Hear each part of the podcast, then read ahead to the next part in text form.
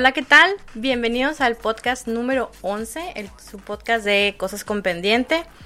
Eh, ahora sí, Edwin ya está con nosotros, ya regresó de donde andaba. Bienvenido, Edwin. Hola, ¿qué tal? No andaba muerto. ¿Andabas de parranda o cómo? Sí. bueno, este podcast será uno de los que llamamos los podcasts especiales, eh, el cual esta vez se tratará de películas, series o realities relacionados con la gastronomía. Y bueno, además de algunas noticias que tenemos, tendremos para ustedes, como de Sony, Spider-Man, Disney, MCU, todo lo nuevo que ha salido últimamente. Y pues como todos, bueno, o casi todos los podcasts que nos toca con ustedes, no estoy sola, me acompañan eh, Mario y Edwin. Hola a todos, esta es la primera vez que no, no abro yo, pero pues eh, tú eres la, experta Ruth sobre el tema, entonces te tocaba a ti. Pues dicen. Hola de nuevo, eh, bienvenidos a este episodio manchoso, obeso y mórbido. Creo que muchos terminarán con hambre después de este podcast. Yo ya tengo hambre desde ahorita, déjame decirte. Bueno, pues empezamos con las primeras noticias, que serían eh, lo que hemos visto esta semana, ¿no? De, Disney y Sony, todas las sorpresas que nos tienen boquiabiertos. Ya, ya para que puedan dormir todos felices y contentos. Sí, sí, sí, ya todo, todo el mundo regresó a la felicidad, ¿no? Ya se reconciliaron los papás, ahora sí. Así es. Pues sí, esta semana nos despertamos ahí con la noticia. ¿Cuándo fue? ¿El jueves? Bueno, ¿cuándo fue? Sí, como el jueves más o menos. Ah, fue, fue tempranito en la mañana, ¿no? Sí, así es que la relación entre Disney y Sony ya se había restablecido y que habían llegado a un nuevo acuerdo. Tiene cosas bien interesantes. Porque, pues bueno, al final nadie se quiere quedar sin dinero, ¿no? Y todo lo que dé dinero, pues es bienvenido.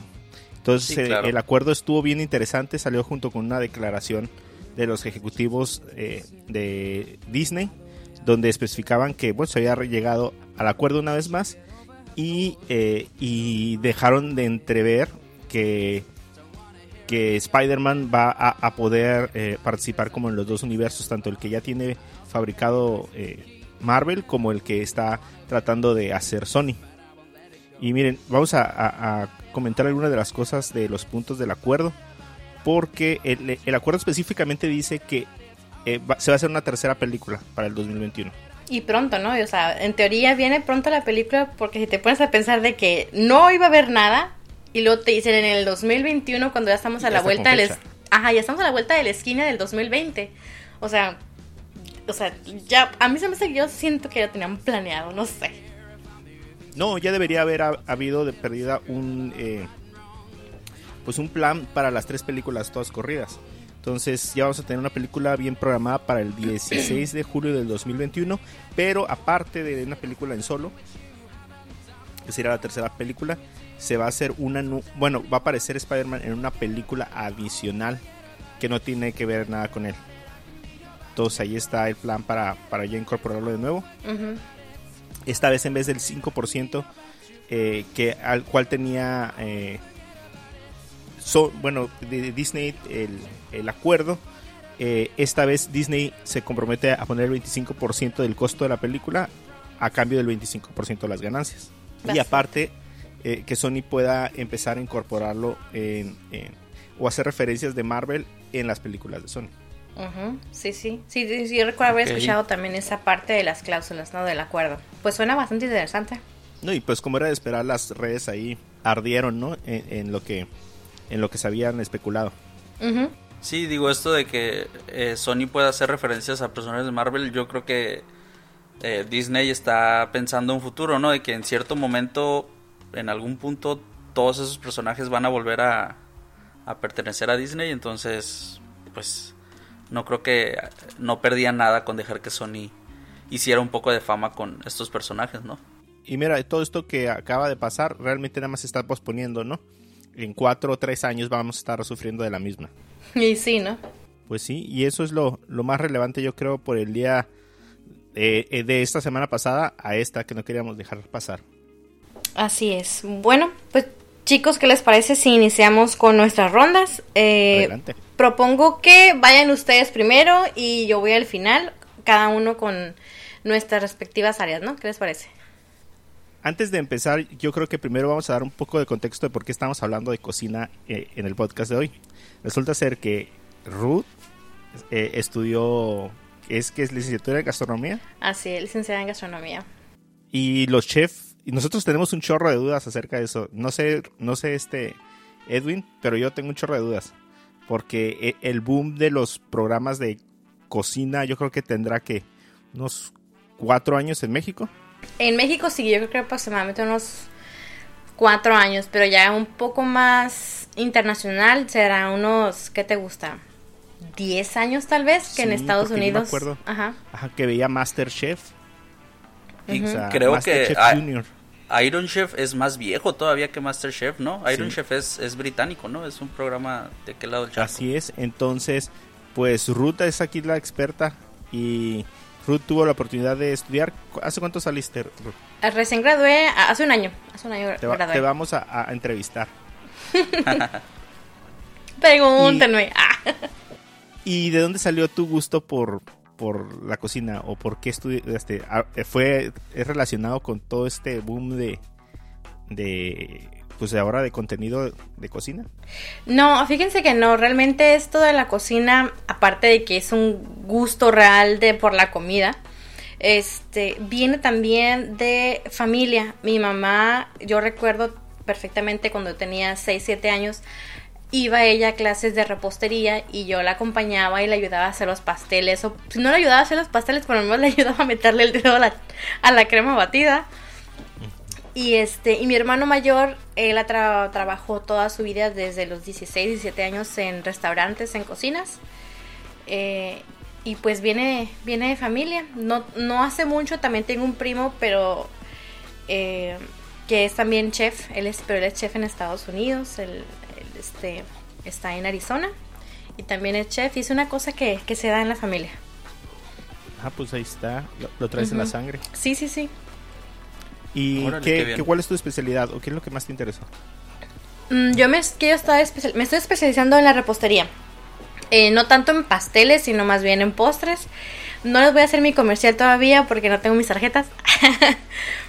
Pero sí, son los postres eh, más allá de los pasteles. O sea, tartas, profiteroles, este, ah, pues no sé, biscottis. O sea, postres más, lo que sea la repostería francesa, la italiana, más allá que de un, un pan de un pastel y así. No porque no Ma- me más- gusta, no los haga. Ajá. Más allá de un quequito. Sí, claro. ¿Y todos estos términos que, que vemos ahí en televisión son reales? Sí, fíjate que no hay mucha diferencia de lo que del, del lenguaje que se usa en televisión al que realmente se usa en cocina. Pero no, obviamente no es exactamente igual, pero sí hay muchas similitudes. No es como que va a estar totalmente perdido. Entonces, todos estos personajes que son los chefs, ¿están exagerando o realmente son así de, de ¿cómo se llama? De, de estrictos en la cocina. Depende, depende de las cocinas. No todos los chefs son iguales. Eh, a mí me tocó trabajar en, en España, en San Sebastián. Y el... No era el chef, era el... Se le llama maitre. El maitre es el encargado del, de, lo, de que todo funcione, ¿no? Y este señor sí era bastante especial. No podía decir una palabra sin decir una grosería a todos. Le, mentaba las madres a todo el mundo y esa era su manera de hablar. Siempre estaba enojado, siempre estaba estresado, pero era una persona tan eficiente. No, te, no les miento, o sea, él traía tres, cuatro platos en una mano y tres, cuatro platos en la otra mano, caminando y lo servía sin derramar nada, sin ensuciar, sin... Era alguien ver- verdaderamente sorprendente. ¿Y cómo te fue ya? ¿Cuánto tiempo estuviste? Estuve tres meses en la ciudad de San Sebastián, que es la cuna de la gastronomía en, actualmente. Ya no es tanto París, sino más bien San Sebastián. De hecho, ahí se realiza una convención internacional y vienen chefs de todo el mundo. Y estuve tres meses en el restaurante MB Garrote, se llama, del chef Martín Berazategui, que es uno de los chefs que tiene actualmente más estrellas Michelin. Y pues fue bastante pesado. La verdad, trabajábamos 5 días, 16 horas, al, 16 horas. Y el sexto día trabajábamos 12, 14 horas y un día de descanso nada más. Y si les pasa así como se ve en los programas, por ejemplo, una de las películas que, que vamos a recomendar ahora es la de Bradley Cooper, la de eh, Bourne. Y, y pues es un chef que, o sea, no sé si el chef Benito es igual o algo así, pero pues el, como que el perfil del chef que, como le dices, el que, el que controla la cocina, el jefe. Sí, es- chef significa de hecho jefe. Ajá. Eh, que pues es maltratar a los pobres cocineros o ayudantes y cosas así. Así es, igual así la sufriste ya. Eso fue con el maitre. Él, porque él se metía a todas partes, a la cocina, al, a lo que es el área de comedor o sala, que se le llama también. Y el jefe de cocina, el chef de ahí, eh, David Arellano se llama, la verdad era una excelente persona. Es muy estricto y exigía muchísimo, pero era muy, muy buena persona. Por ahí decían los compañeros que estaban ahí que tenía preferencia con los mexicanos. No los mexicanos eran los consentidos. Para él sí, porque él está casado con una mexicana. Entonces los argentinos se sentían totalmente ofendidos porque ellos decían que teníamos preferencia a los mexicanos. La verdad no sé, yo no sentía que había esa preferencia, pero yo sí te puedo decir que era una muy buena persona y nos ayudaba a todos. Si se te atoraba en algo, en vez de regañarte, platicaba contigo y te enseñaba porque pues, realmente vas a eso, vas a aprender y le estás trabajando de gratis. Órale. ¿Y cómo, cómo fue que, que hay un programa de intercambio con la escuela donde estudiabas? o cómo? Sí, la escuela maneja un programa de intercambio, eh, pues principalmente a ese, a ese restaurante. Y creo que maneja también a otros en, en Cancún, en Puerto Vallarta, en Riviera Nayarit. Y mm, no sé dónde más puedan también eh, enviarlos. Pero eh, por lo menos esos son los lugares que sí, seguritos, seguritos sí los mandan. Pero Ah, pues, uno, uno por su cuenta también puede bu- buscar otras opciones. Está la Sociedad Mexicana de Gastronomía y ellos tienen otros planes donde te pueden mandar a Australia, a Estados Unidos, a Francia. Pero pues eh, tienes que inscribirte y manejar ciertos... am, otras, otro tipo de cosas, pues aparte de la inscripción, ¿no? O sea, para que ellos también te puedan considerar y enviarte a otros lugares. Ah, qué interesante, qué interesante. Sí, de hecho había compañeros ahí que, que ya venían como de dos o tres viajes anteriores a otros lugares. Unos que se habían ido a cruceros y después se habían ido a Estados Unidos y después habían ido a México y ya después iban a España. O sea, la verdad es una profesión que sí te, sí te permite viajar bastante, pero es muy pesado. Pues sí, sí. De hecho, yo había escuchado alguna vez que, que uno de los trabajos que hay disponibles para los egresados o chefs son para cruceros. Así es. Que era, era muy pesado porque realmente pues tienes que irte a vivir muchas semanas fuera. Sí, pues creo que, bueno, me tocó platicar a mí con una chica ya de Argentina que estaba ahí y ella nos comentaba que creo que fueron como seis meses que estás en el crucero y dice, y no te bajas de ahí, me dice, o sea, estás comiendo y no tienes tampoco, como estás, estás ahí directamente, no tienes una oportunidad realmente para sentarte a comer. Nosotros sí teníamos oportunidad de comer, aunque fuera 15 minutos, te sentabas, comías y como una gente decente. Pero dice que ellos no, ellos sí son, eran de que literal se sentaban en el suelo, en el balde que encontraban por ahí o hasta de pie, comían lo más rápido posible y seguir trabajando porque era un trabajo sin parar, pues. Sí, yo me imagino que sí. Así es. Si quieren viajar, pues la cocina es un buen, una buena manera, pero sí es bastante, bastante matado. Me imagino que sí. Bueno, pues vamos a empezar con las recomendaciones. Eh, la primera recomendación, vamos a hablar de una película, de un eh, reality o show y de un programa. Así. Yo les voy a compartir nada más una película y un reality. Y ya me quemé mi tiempo aquí con, con la entrevista a Ruth. Pe- Pero, la película de las que les quiero hablar es precisamente esta película de Bradley Cooper y de Sienna Miller que se llama Born, que se llama en español Una buena receta. Es del 2015 y, y trata de eso, trata de un chef, eh, creo que se llama Adam, el personaje, que tiene una ya tuvo como una carrera exitosa en la cocina, sin embargo, por vicios, droga, eh, ese tipo de cosas, la echa a perder. Y en, en la película lo vemos como trata de regresar para poder volver a levantar su carrera.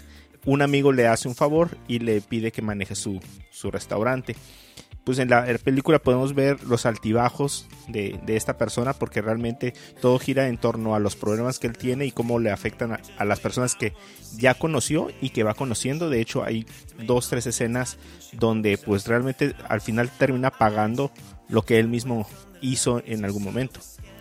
Eh, o le hizo a otras personas eh, en, su, en su vida pasada. Y eh, de hecho no es spoiler, pero me acuerdo muy bien de una escena, a lo mejor sí es spoiler, ¿no? Pero de cómo trató muy mal a una a una chef que es la que la que él empieza como a padrinar. Digo, entre todas las personas que conoce, encuentra una persona con la que es más afín y que tiene mucho talento, entonces la empieza a entrenar. Y es con la que pasa más tiempo. Eh, la, la, película está muy buena, la actuación de Bradley Cooper también es excelente. Eh, te enseña mucho del, del, interior de la cocina y precisamente de lo que estábamos hablando ahorita, Ruth, donde pues es, pues llega a ser prepotente, llega a tratar mal a la gente, a humillarla, porque hay una escena, ni modo es spoiler, pero ella le pide eh, que si de favor le, le deja celebrar el cumpleaños de su hija. y, y, él le contesta algo así como de que es lo malo de ser tan bueno es que te vuelves indispensable le dice, Nana, te quedas aquí, te necesito todo el día. Y es, sí, chef. Y así se porta, pues al final. La película también termina muy bien. La película realmente es muy buena. Y esa es mi recomendación. ¿Tú qué recuerdas ahí de esta película, Ruth? ¿Te acuerdas? Sí, de hecho ese personaje de Bradley Cooper es totalmente para mí parecido al, al señor ese que les comento, al maitre del restaurante donde trabajaba. Este, muy coléricos, muy intensos, perfeccionistas. Eh, y sí, la verdad, sí hay quienes son así y hay quienes no son tan intensos como él. ¿Y esta onda del sí, sí, oído chef o, no sé qué, es de verdad? Sí, claro, ¿no? Sí, sí, sí, súper se, se usa. Desde la escuela te lo van enseñando y es tanto el sí chef como el oído chef. De hecho, hace, no hace mucho me tocó ver un, un pin en Pinterest donde un chef se había tatuado el Yes Chef en el brazo. O sea, es algo que... Y se usa... Sí, se usa porque te cantan la comanda, que quiere decir que te dicen todo lo que pidió la mesa del, del comensal. Y todos tienen que decir sí, chef, porque eso representa de que escuchaste y que sabes qué es lo que tienes que hacer. Sí, de, de hecho, voy a balconear a Ruth, pero cuando nos ponemos de acuerdo para algo del podcast me dice, oído. Sí, la costumbre. Ya lo trae en el corazón. Sí, es una costumbre que no se puede dejar. Bueno, pues esa es mi recomendación. Dejen ver súper rápido en dónde la pueden ver. La pueden ver en streaming en eh, Amazon Prime Video. Bueno, pues la película que yo les voy a recomendar es una película biográfica. Eh, tiene por título Hambre de Poder en Latinoamérica. en España creo que se llama El Fundador. Y en Estados Unidos The Founder. Esta película, pues como les comenté, es una película biográfica sobre la empresa yo creo que más famosa de comida rápida, ¿no? De todo el mundo. McDonald's. Esta película se estrenó el 16 de diciembre del, de hace como tres años, 2016 dirigida por John Lee Hancock. Esta película cuenta con un, muy buen reparto. En el papel principal tenemos a Michael Keaton como Ray Kroc, eh, Linda Cardellini, eh, Laura Dern, Nick Offerman, John Carroll Lynch, Patrick Wilson y pues un par más de actores reconocidos. Em, esta película pues nos muestra la historia de cómo en la década de los 50 un vendedor llamado Rey, en este caso Michael Keaton, eh, sorprendido por la velocidad y eficiencia con la que los hermanos McDonald's dirigían su hamburguesería en el sur de California, pues se, se, conforme avanza la película se adueña del negocio y lo convierte en la cadena pues de comida rápida, yo creo, pues sí, más conocida del mundo, ¿no? Eh, como les dije, esta es una película biográfica, está basada en la vida real, es la historia del, del restaurante McDonald's. Y esta película se me hace, se me hizo muy, muy interesante cuando la, la, la, vimos porque en un inicio, bueno, no en un inicio, sino que durante la película tú como que te divides, tus sentimientos se dividen porque te genera un tipo de admiración por todo lo que logró este personaje de Michael Keaton, pero a la vez sientes lástima por, por los hermanos McDonald, de cómo les, les roba su, su, idea, les roba su, pues su, su sueño, ¿no? De, de, de, convertir su hamburguesería, pues, famosa y conocida. Entonces, esta película te, te provoca ese par de sentimientos. Aparte que la actuación de Michael Keaton, pues yo creo que como en su mayoría de las películas, pues muy buena. No sé si alguno de ustedes la, la miró. Sí, yo sí tuve la oportunidad de mirarla. Eh, sí, a mí, y bueno, Michael Keaton es muy bueno para ser villanos. Y a mí se me hizo que, que fue muy malo. Ah, si esto fue así realmente como lo están exponiendo, que quién sabe, chance y es para dramatizar un poco. La verdad sí fue una mala jugada de cómo al final se quedaron con la con la con el restaurante y cómo los engañaron porque realmente fue un ya fue un tipo de engaño, ¿no? Sí, pero fíjate que en la cocina tiende a darse ese tipo de situaciones y les voy a explicar una situación que escuché recientemente. No sé si conozcan el postre que se le llama el lava cake, que es un chocolate, que es un pastel de chocolate que lo cortas y sale el chocolate por el medio, ¿no? Ajá. Recientemente escuché la, la historia, no les puedo decir exactamente los nombres porque no lo recuerdo, pero sí mencionaron que este postre fue primeramente creado por un chef ejecutivo. O sea, él lo planeó, lo pensó y lo hizo. Después fue como ejecutado por otro chef que era el chef del lugar donde el chef ejecutivo trabajaba y él lo empezó a, a reproducir en el restaurante entonces se le adjudica también a él. Pero después otro chef, no, un asiático, no sé si es japonés o chino o de dónde es, pero es asiático. Este lo, lo empieza a comercializar.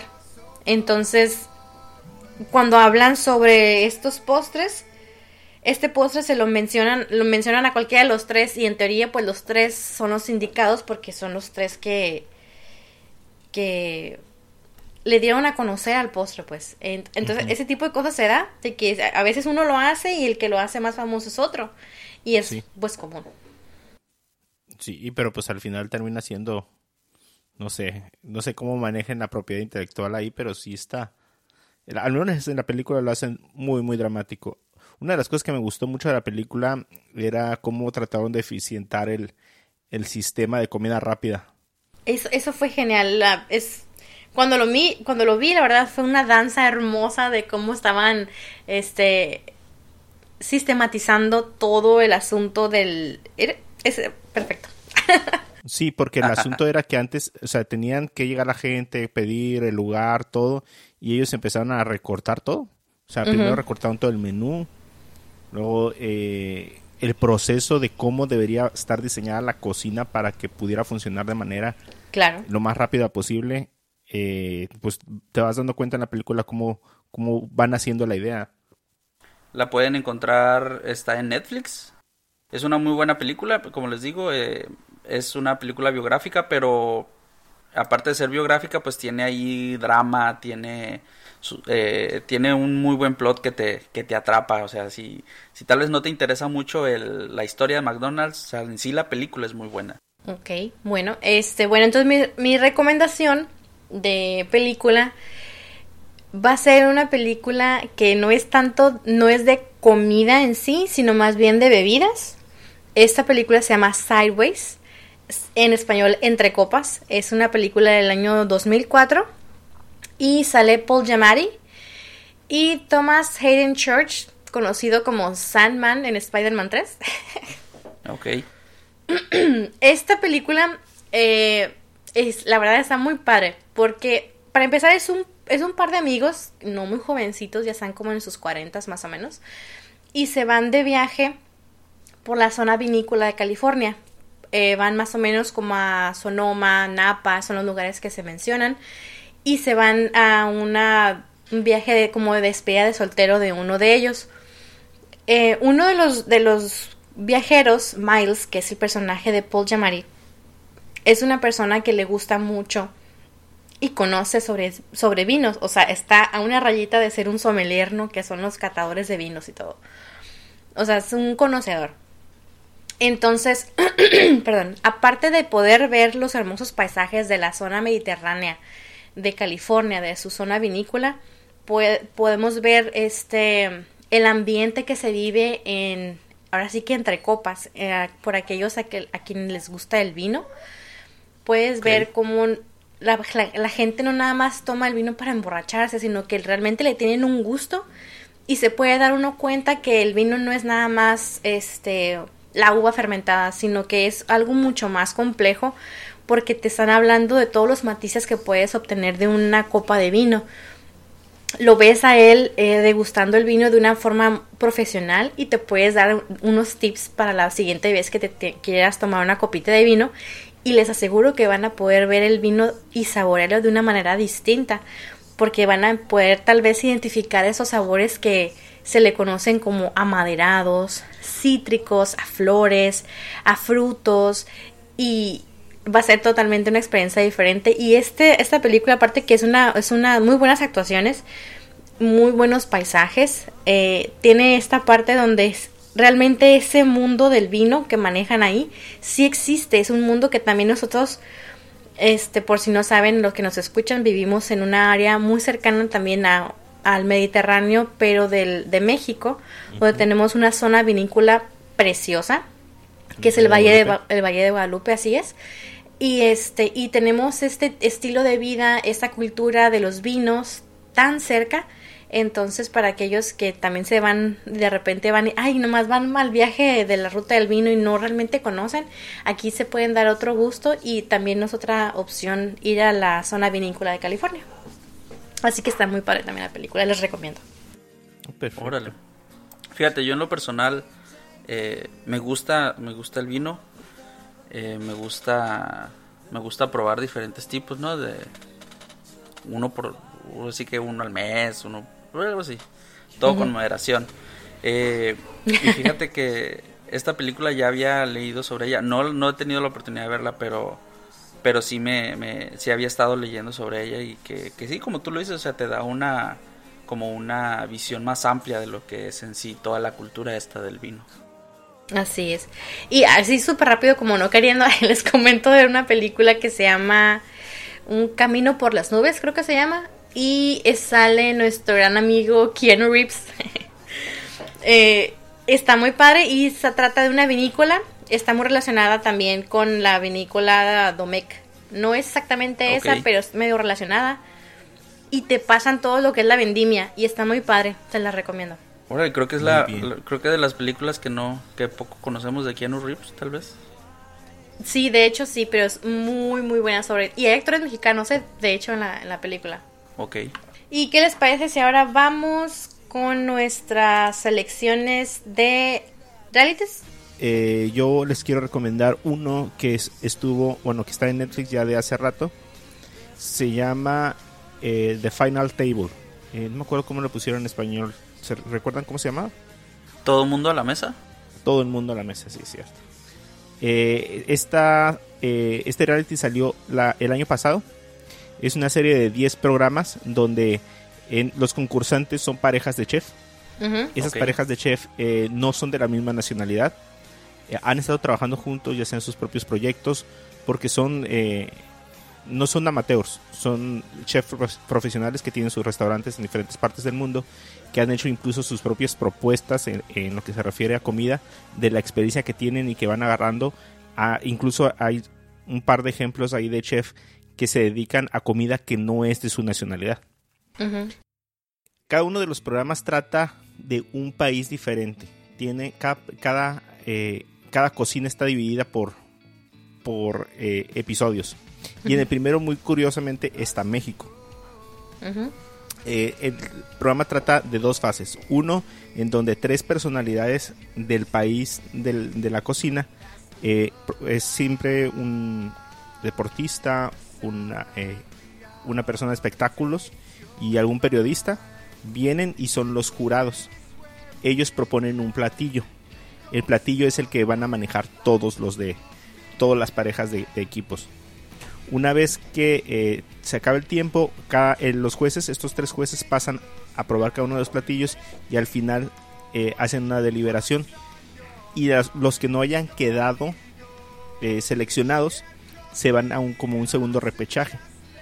En este caso viene un, un chef precisamente del país eh, de la cocina para especificar un platillo o un ingrediente. Entonces el, chef en este caso que viene y representa a México es el chef Olvera. Estoy diciendo solamente el primer episodio, creo que incluso salen los trailers. Ok. y sale el chef Olvera y viene y especifica que, todos van a hacer un taco. Entonces eh, él es el que al final delibera quién es el que va a salir. Y así, programa a programa, van cambiando de país. Eh, vienen otras tres personalidades del país de origen de la cocina y viene un chef.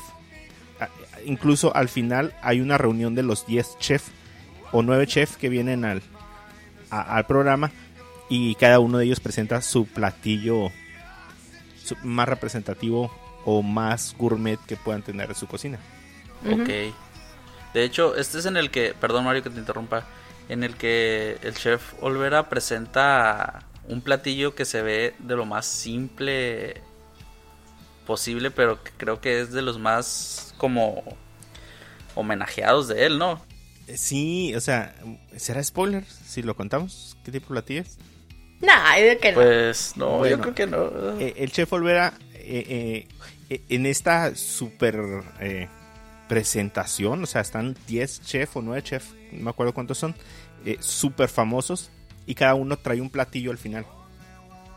El chef Olvera trae un plato que tiene un mole y realmente es un plato medio hondo, con un centro hondo, que tiene pues una rueda como de 10 centímetros de mole o sea, el mole en sí ni siquiera tiene la carne. De hecho, son dos moles, Mario.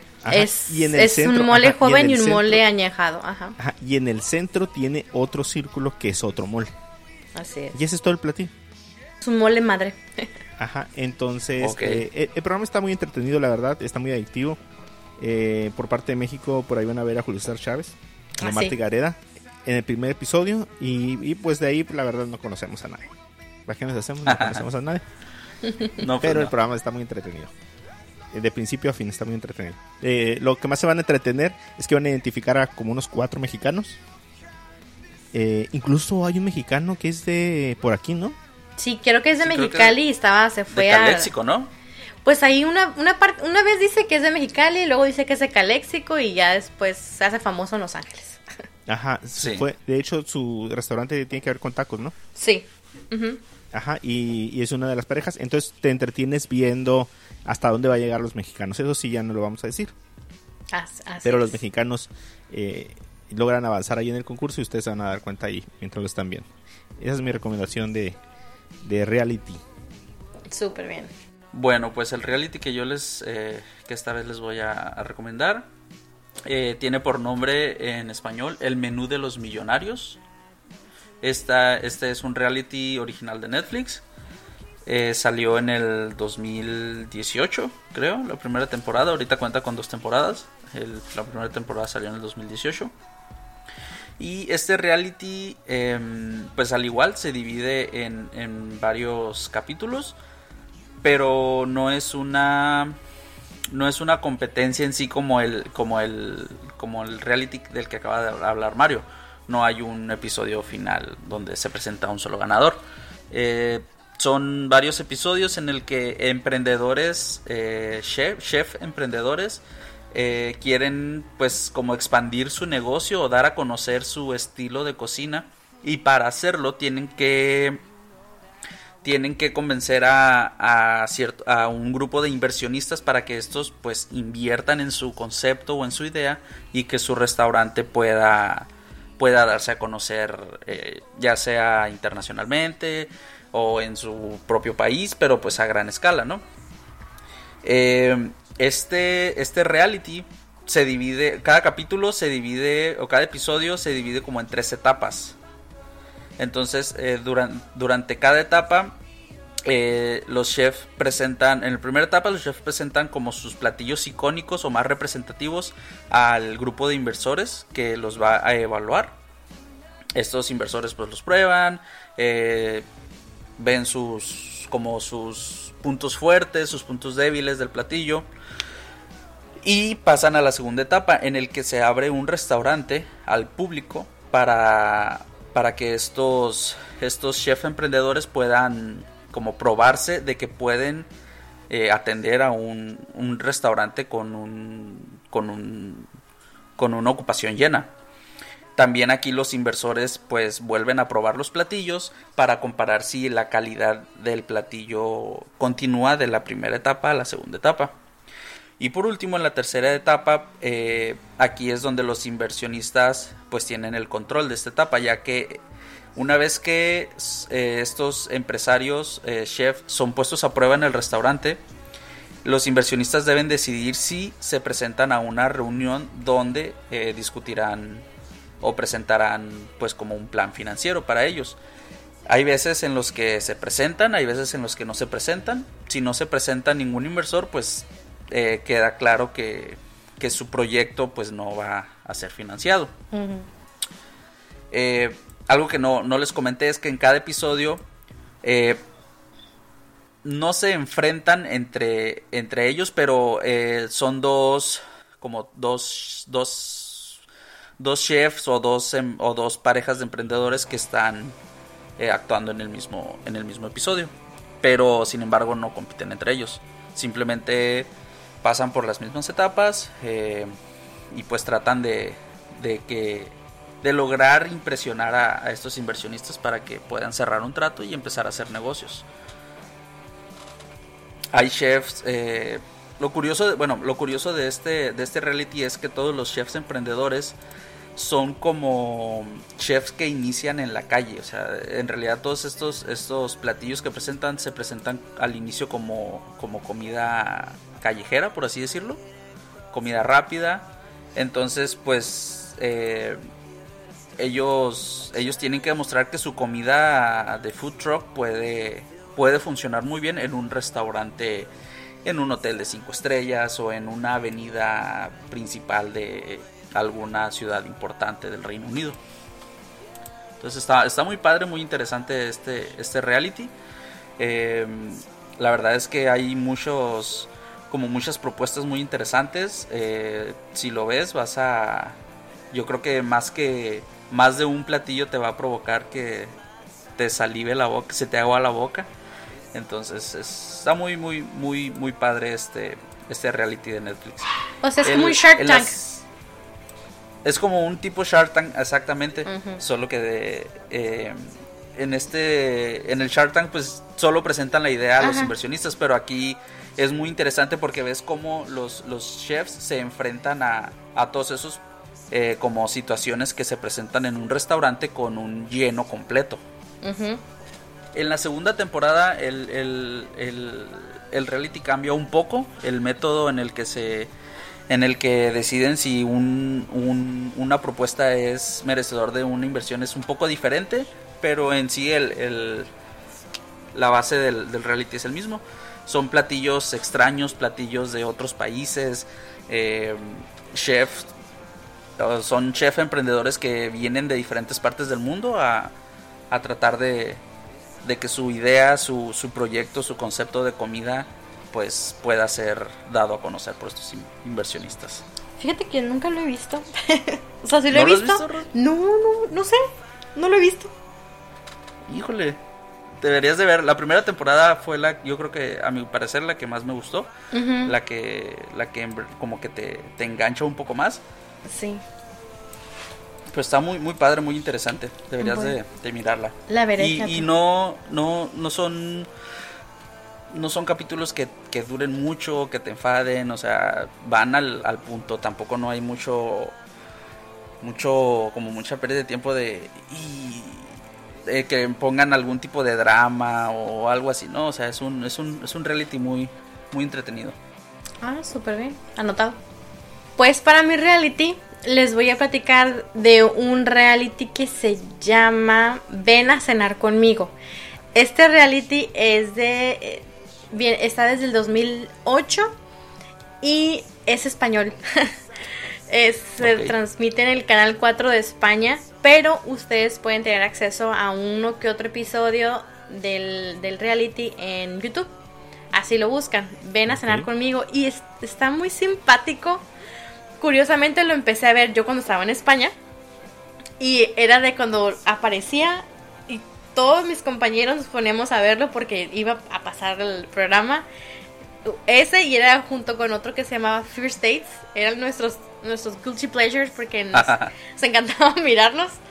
Y este está muy, muy, muy curioso porque eh, son cinco anfitriones, cinco personas totalmente al azar, no se conocen entre ellos, y cada quien se proclama a sí mismo como el mejor anfitrión. Entonces van rotando las cenas un día en cada casa de cada uno, y cada uno tiene que preparar una comida completa para los demás de la invitados. Entonces, pues preparan su de su entrada, su comida, su plato fuerte y un postre. Y entonces pues ves a cada uno haciendo sus preparaciones.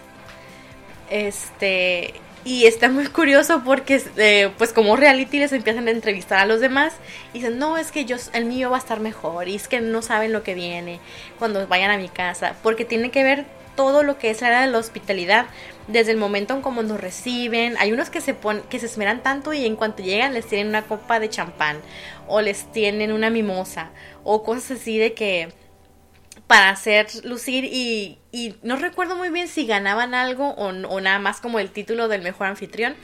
Pero había cada, cada excentricidad en los platillos y, la- y las caras que, que ponían así de que, ay, guácala, eso está bien malo. Porque había gente que de plano no sabía cocinar, pero, pero le gustaba el asunto de ser anfitrión y llevar a la gente y de cocinarles, aunque no cocinaran tan bien. Y hay unos que decían, ¿sabes qué? Ese es el mejor platillo que he probado porque había unos que sí eran muy buenos cocineros, aunque no fueran chefs. Y está muy padre. Entonces, eh, es una de mis recomendaciones de reality para que los puedan ver. Y está en español, como les comento, es un reality de España. Entonces, todo lo van a ver en, en, en el idioma español. Ok, interesante. Perfecto.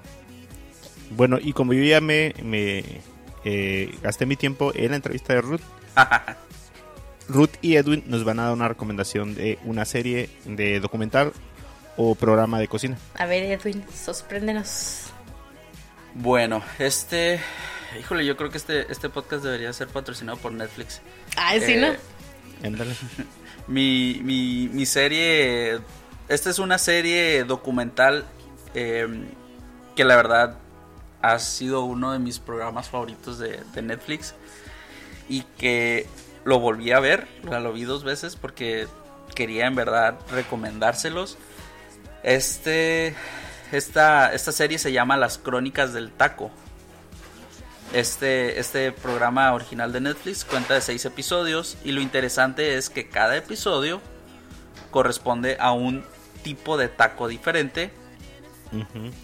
Eh, es pues bueno, todos sabemos que el taco o los tacos pues son el símbolo gastronómico de aquí de México, ¿no? Así es. Yo creo que hacemos tacos de hasta no sé, de todo, ¿no?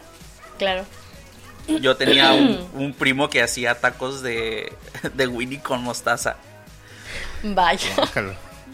Sí, así. Pero bueno. Eh, en este espacio, en esta serie, se presenta como la historia pues, de este platillo de los tacos y su importancia en, pues, en nosotros los mexicanos. Y pues, como les digo, cada episodio representa a un taco representativo de cierto estado o cierta región de, de nuestro país. Yo creo que aquí en México, si bien no existieran las, los estados de la República, pudiera dividirse México como por tacos, ¿no? ¿Dónde vives tú? Ah, yo vivo en, el, en, la región de los tacos de asada o los tacos de carnitas o así. Tacos de pescado. Ándale. Em, pues mira, este, este, esta serie documental es, está muy, muy interesante porque, pues, en, en cada episodio hay un, como un, ¿cómo podría decirse? Eh, el, no hay un host o no hay un, no hay un reportero o no hay un conductor, sino que en cada episodio que representa un taco distinto, pues este como que se presenta a sí mismo, ¿no? Con una, ahí como una voz en off muy peculiar. Ah, sí. Ah, sí, sí, sí. No sé si lo recuerden. Em, sí. En esta primera temporada, que esperemos que haya más, pues podemos ver a el taco al pastor, el taco de carnitas, el taco de canasta, el taco de barbacoa, el taco de asada y el taco de guisados. Seis diferentes tipos de tacos de diferentes regiones del país.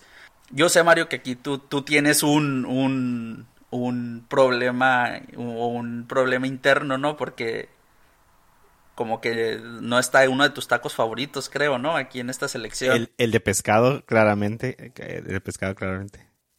¿Cuál fue su, su, taco favorito? ¿Cuál fue su episodio favorito? El del pastor. Para mí fue el taco del pastor. Yo creo que para mí fue el taco de barbacoa. O sea, nunca me hubiera imaginado el trabajo que, hay detrás de un taco. O sea, e, es, o sea, prácticamente lo hacen dentro de un hoyo. Sí. Y, el proceso es prácticamente de 24 horas. O sea, no bien terminan todavía de, servir la comida del día o, de, consumir lo que hicieron el día pasado cuando ya están iniciando el de la próxima, el próximo día. Así es. Y son horas de cocimiento y con un trabajo enorme para, para realizarlo. Sí, y de hecho yo aquí concuerdo con Ruth. Eh, de esta selección de tacos, eh, mi episodio, mi taco favorito fue el del pastor. Y fíjense, esta serie, em, en verdad, en verdad, los que no la han visto deben de verla, porque esta serie tiene como, como dos, dos fundamentos, dos como, dos esencias. La primera es que cuentan la historia de los taqueros o de las personas que, que, y del trabajo que tienen que hacer para poder eh, traernos esos, esos deliciosos manjares. Como lo decía Mario, que la barbacoa 24 horas antes ya están preparándola. Y que aparte la, la serie tiene una, una fotografía que, híjole, yo creo que no puedes terminar de ver un episodio sin querer estar comiéndote esos tacos porque te los presentan de una manera tan atractiva, tan hermosa, tan, híjole, yo que soy un amante de los tacos, casi lloro con esas imágenes. No, y sabes que tocó la más profunda fibra de mi ser. sabes que también el, la manera que te presentan la cultura mexicana a través del taco, o sea, el amor que se le da a la comida para entregársela a las demás personas para alimentar, eso se me hace casi, casi hasta poético, ¿no? Cómo, cómo, lo, cómo lo plasman en, esa serie y lo van representando con los tacos así distintos. Se me hace muy padre. Oye, Ruth, ¿y tú a, qué atribuyes que sean más taqueros que taqueras? Fíjate que tal vez porque es como está el, el taquero, pienso yo, como más al contacto con el cliente y como por seguridad tal vez o simplemente es porque la costumbre de que eh, la mujer estaba en casa con los hijos y el hombre salía a trabajar a vender los tacos tal vez no sé no sé siempre me he fijado que es como un porque bueno podrías o, o no sé está el mito ese de que las mujeres son las que cocinan más no pero esto en particular o sea lo que es la carne o los tacos y todo esto son servidos más por hombres que, por mujeres. Sí. Sí, pues, quizás también por el hecho de que son como preparaciones más grandes y más pesadas y el hombre lo puede manejar más fácil. Imposiblemente. puede ser. Eh, bueno, para, para mi recomendación de serie, eh, Netflix, patrocínanos. También es una serie de Netflix que se llama Cooked. Esta serie cuenta con cuatro episodios que duran aproximadamente 50 minutos. Y por lo pronto hay una sola temporada. Y por lo pronto sí hay una sola temporada. Y este los se llama cada episodio tiene un nombre en particular. Uno es fuego, agua, aire y tierra. No es exactamente porque cada uno hable de lo que representa cada uno de los elementos en la gastronomía. De hecho, cada episodio te puede hablar de los mismos cuatro elementos, pero enfocado de una manera distinta. Por ejemplo, en el del fuego se, se analiza el impacto del uso del fuego en la alimentación del hombre. Puedes ver eh, si no mal recuerdo, algunas culturas, e inclusive como este, etnias y cosas así, puedes ver de cómo emplean ellos de la manera más este, primitiva el fuego. Eh, en el de agua también puedes ver un poco cómo el, el agua te ayuda a mezclar los sabores, que realmente es como un conductor, pues, también de los mismos sabores que pones en un caldo. Si no fuera por el agua no podrías mezclar en el, en el caldito el sabor de la calabacita, de la zanahoria, de la papa y de la carne. Sería simplemente agua o serían las verduras separadas, ¿no? En el de aire puedes ver eh, el trabajo del, de la levadura en el pan, que realmente es aire lo que hay dentro. Cuando tú abres el pan y que ves esos como burbujitas que estaban adentro, pues es aire, ¿no? Y en el de tierra hablan un poco más de lo que es la fermentación de los alimentos. Y, eh, pero es una investigación bastante mm, detallada sobre lo que es este, la evolución de los alimentos desde, lo, desde los inicios del hombre cuando, cuando se empezó a hacer los guisos y eh, los asados hasta lo más este lo un poco lo más actual con pues no recuerdo que haya habido frituras, pero, pero sí hay pues los caldos que son un poquito más elaborados, ¿no? Y está muy, muy, muy padre la serie, se, la súper recomiendo. Ok, ok, pues oye bien interesante. Sí, digo. Pero entonces aquí Ruth, en, perdón que te interrumpa, en esta serie se enfocan más como a estos elementos y su y su efecto en la preparación de los alimentos o es más como preparan un platillo y o diferentes platillos y comprueban los sabores, las texturas o todo eso por lo que influyen estos elementos. Es más bien lo primero, el hecho de cómo esos, estos elementos influyen en las preparaciones. Eh, Inclusive, por ejemplo, puedes ver como la fermentación de la cerveza, que hay gente que tiene cerveza en su casa fermentándose y la toman de ahí mismo, o sea, no van a una cervecería, sino que ellos mismos la, la, experimentaron, la trabajaron, la estudiaron y ahora la, la realizan en casa. Y si no es este, pues, tiene mucha información. Si realmente no eres una persona que te, que te llame la, atención este tipo de, de, temas, puede ser que se te haga un poco aburrido y tedioso. Pero, perdón, pero si eres alguien que sí le interesa la, la, la gastronomía y no necesariamente que te guste cocinar, sino que te interese saber eh, procedimientos antiguos, eh, cómo fue que se empezó a originar el, el, uso de cierto producto o de cierto alimento. Entonces, este, este tipo de series es muy buena para que puedas aprender y tener un, un baño de cultura. eh, nada más les quiero hacer una última recomendación, Mario, de una última película ya para, para super terminar. Dale. Esta película se llama Batel, es del año 2000, ya está, ya es casi veinteañera. Uh. Sí, sí, sí. Eh, esta es de drama, romance y es una biografía también. Eh, de Batel sale el actor Gerard Depardieu y sale Uma Thurman. Esta trata de un cocinero que a su vez es un maitre eh, de, origen, de origen suizo, pero trabaja en Francia. Eh, nada más para comentarles otra vez así rapidito lo que es el maitre, que es el, el encargado de organizar ahora sí que todo, ¿no? La bebida, la comida, lo que se sirve en la mesa, la decoración, el movimiento que se hace en la cocina, los platillos en qué órdenes van a salir, las temperaturas, o sea, todo, todo. O sea, es, es algo es como uno de los cargos, inclusive es, es tal vez hasta más que el chef, porque él le puede decir, quiero tú, chef, que me hagas las cosas de esta manera. Entonces sí es un puesto bastante bastante fuerte, ¿no? Entonces este Batel, que es el personaje principal, desde los 15 años se comenzó a trabajar en las cocinas. Esto es algo muy común, sobre todo en Europa, que se ve que los jovencitos se salen de las escuelas y se van directamente a las cocinas a trabajar, y es así como hacen sus carreras allá. Entonces Batel empieza desde los 15 años y esta película se sitúa en la época del Luis II, que es el príncipe de Borbón, que sale en el que vivía en el castillo de Chantilly. Ojo con esa con ese castillo. Ah, Ajá.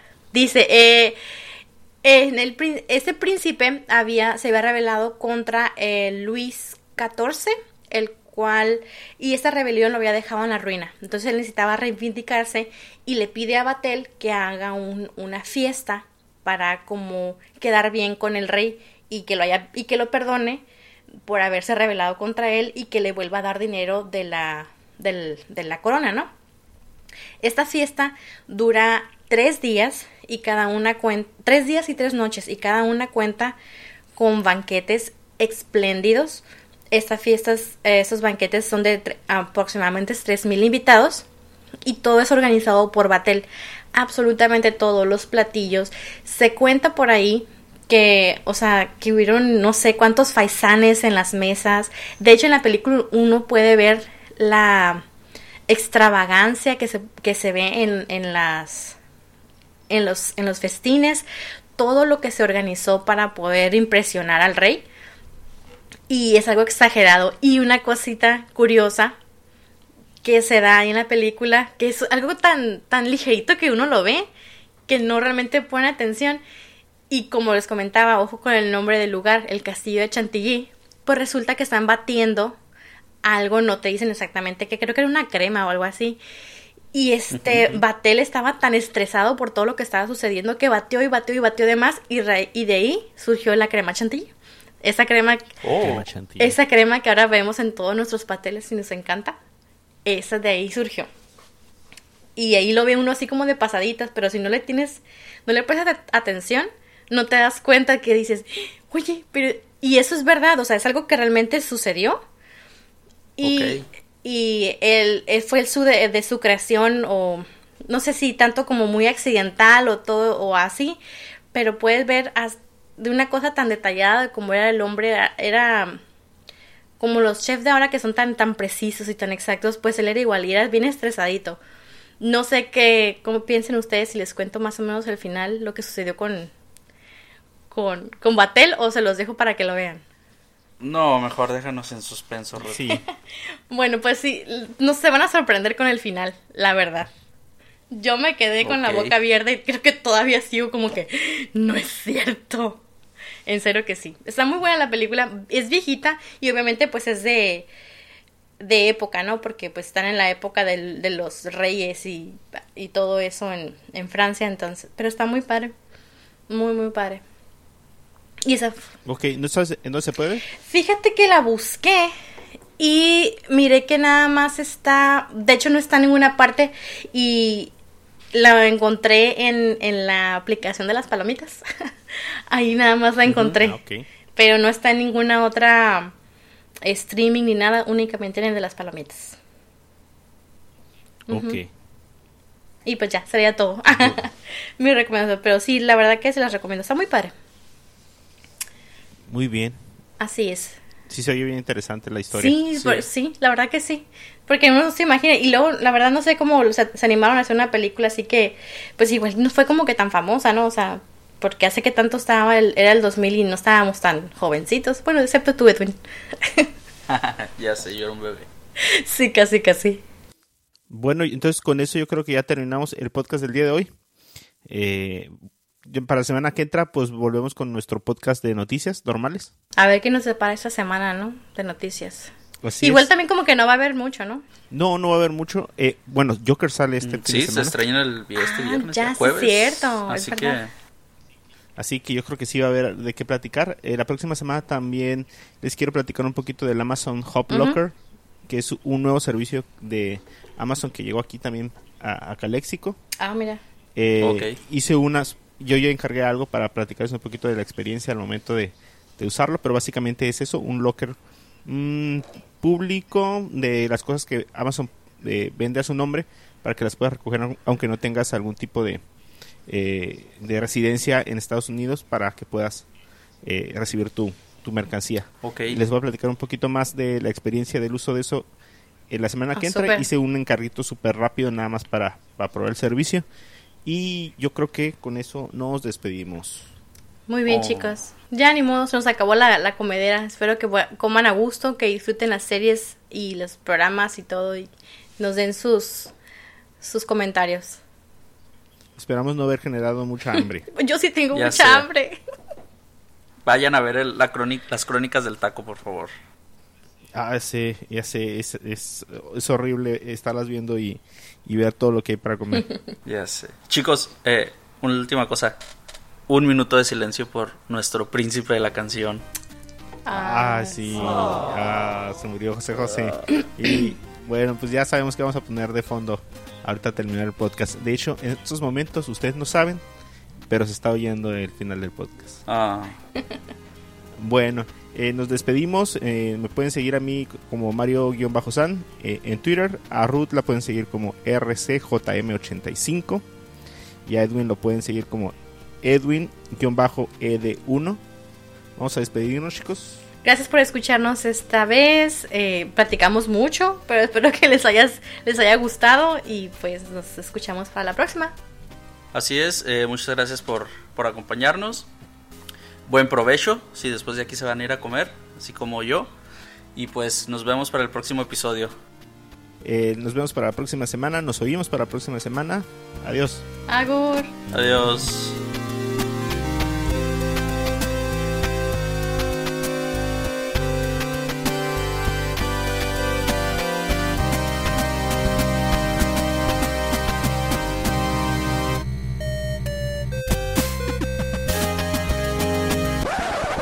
Mario, y ahí tienes que cantar la de Pido un aplauso para el amor. Ay, espérame, déjalo borro. Rayos.